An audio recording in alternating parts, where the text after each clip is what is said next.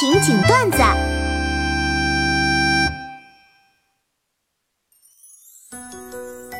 林志玲与言承旭分手十五年后又再度复合，这事儿告诉我们，只要坚守初心，世界上就没有什么力量能阻止你遇到你喜欢的人和别人在一起。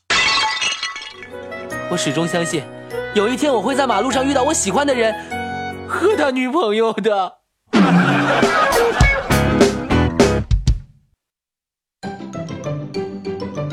有一天，小猪佩奇伤心的对妈妈说：“妈妈，朋友们都说我长得像吹风机。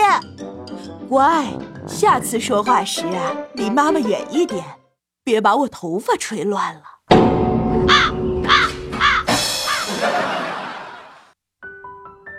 你干嘛？你神经病吧你！滚！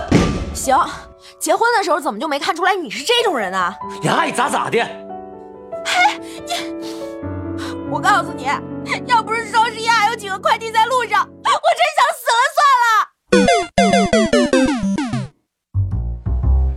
小区楼下，一对住在这里的外地夫妻在吵架，就是方言听不太懂，但仍然有不少人围着关注。那女的不耐烦的吼道：“你们看个毛啊！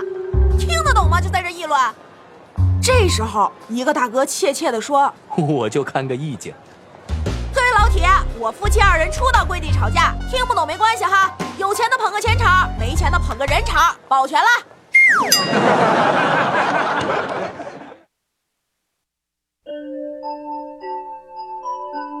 小猪从噩梦中惊醒，哼，我梦见自己长大后去做水手了，可是我不喜欢做水手。猪妈妈抚摸着小猪的头说。傻孩子，不要怕，梦都是反的呀。果然，小猪后来没有去做水手，而是做了火腿。哼，你们笑什么呀？这个段子好笑吗？这个段子一点都不好笑。小猪那么可爱，为什么要吃它啊？猪妈妈呢？你们考虑过猪妈妈的感受了没有？还做成火腿，这么残忍啊啊！真的是。喂，老板，我那个红烧肉好了没有啊？昨天和舍友在宿舍开黑，刚开没多久，大对象就打电话过来了。这不能接呀，咱们得继续玩呢。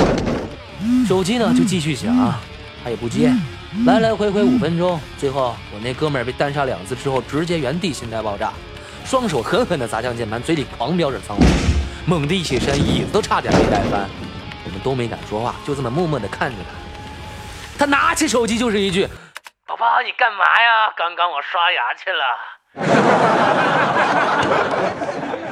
今天的节目就是这些了，每周一、三、五晚十九点，情景段子不见不散。